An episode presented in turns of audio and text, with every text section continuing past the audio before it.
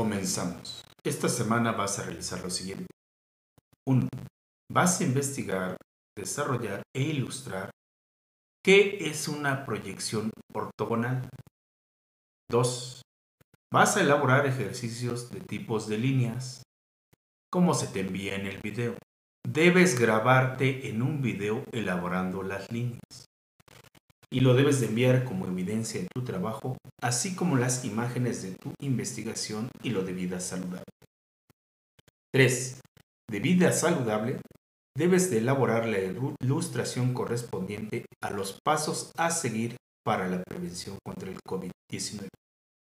Debes de enviar completo con tu nombre, grado y grupo. Excelente inicio de semana.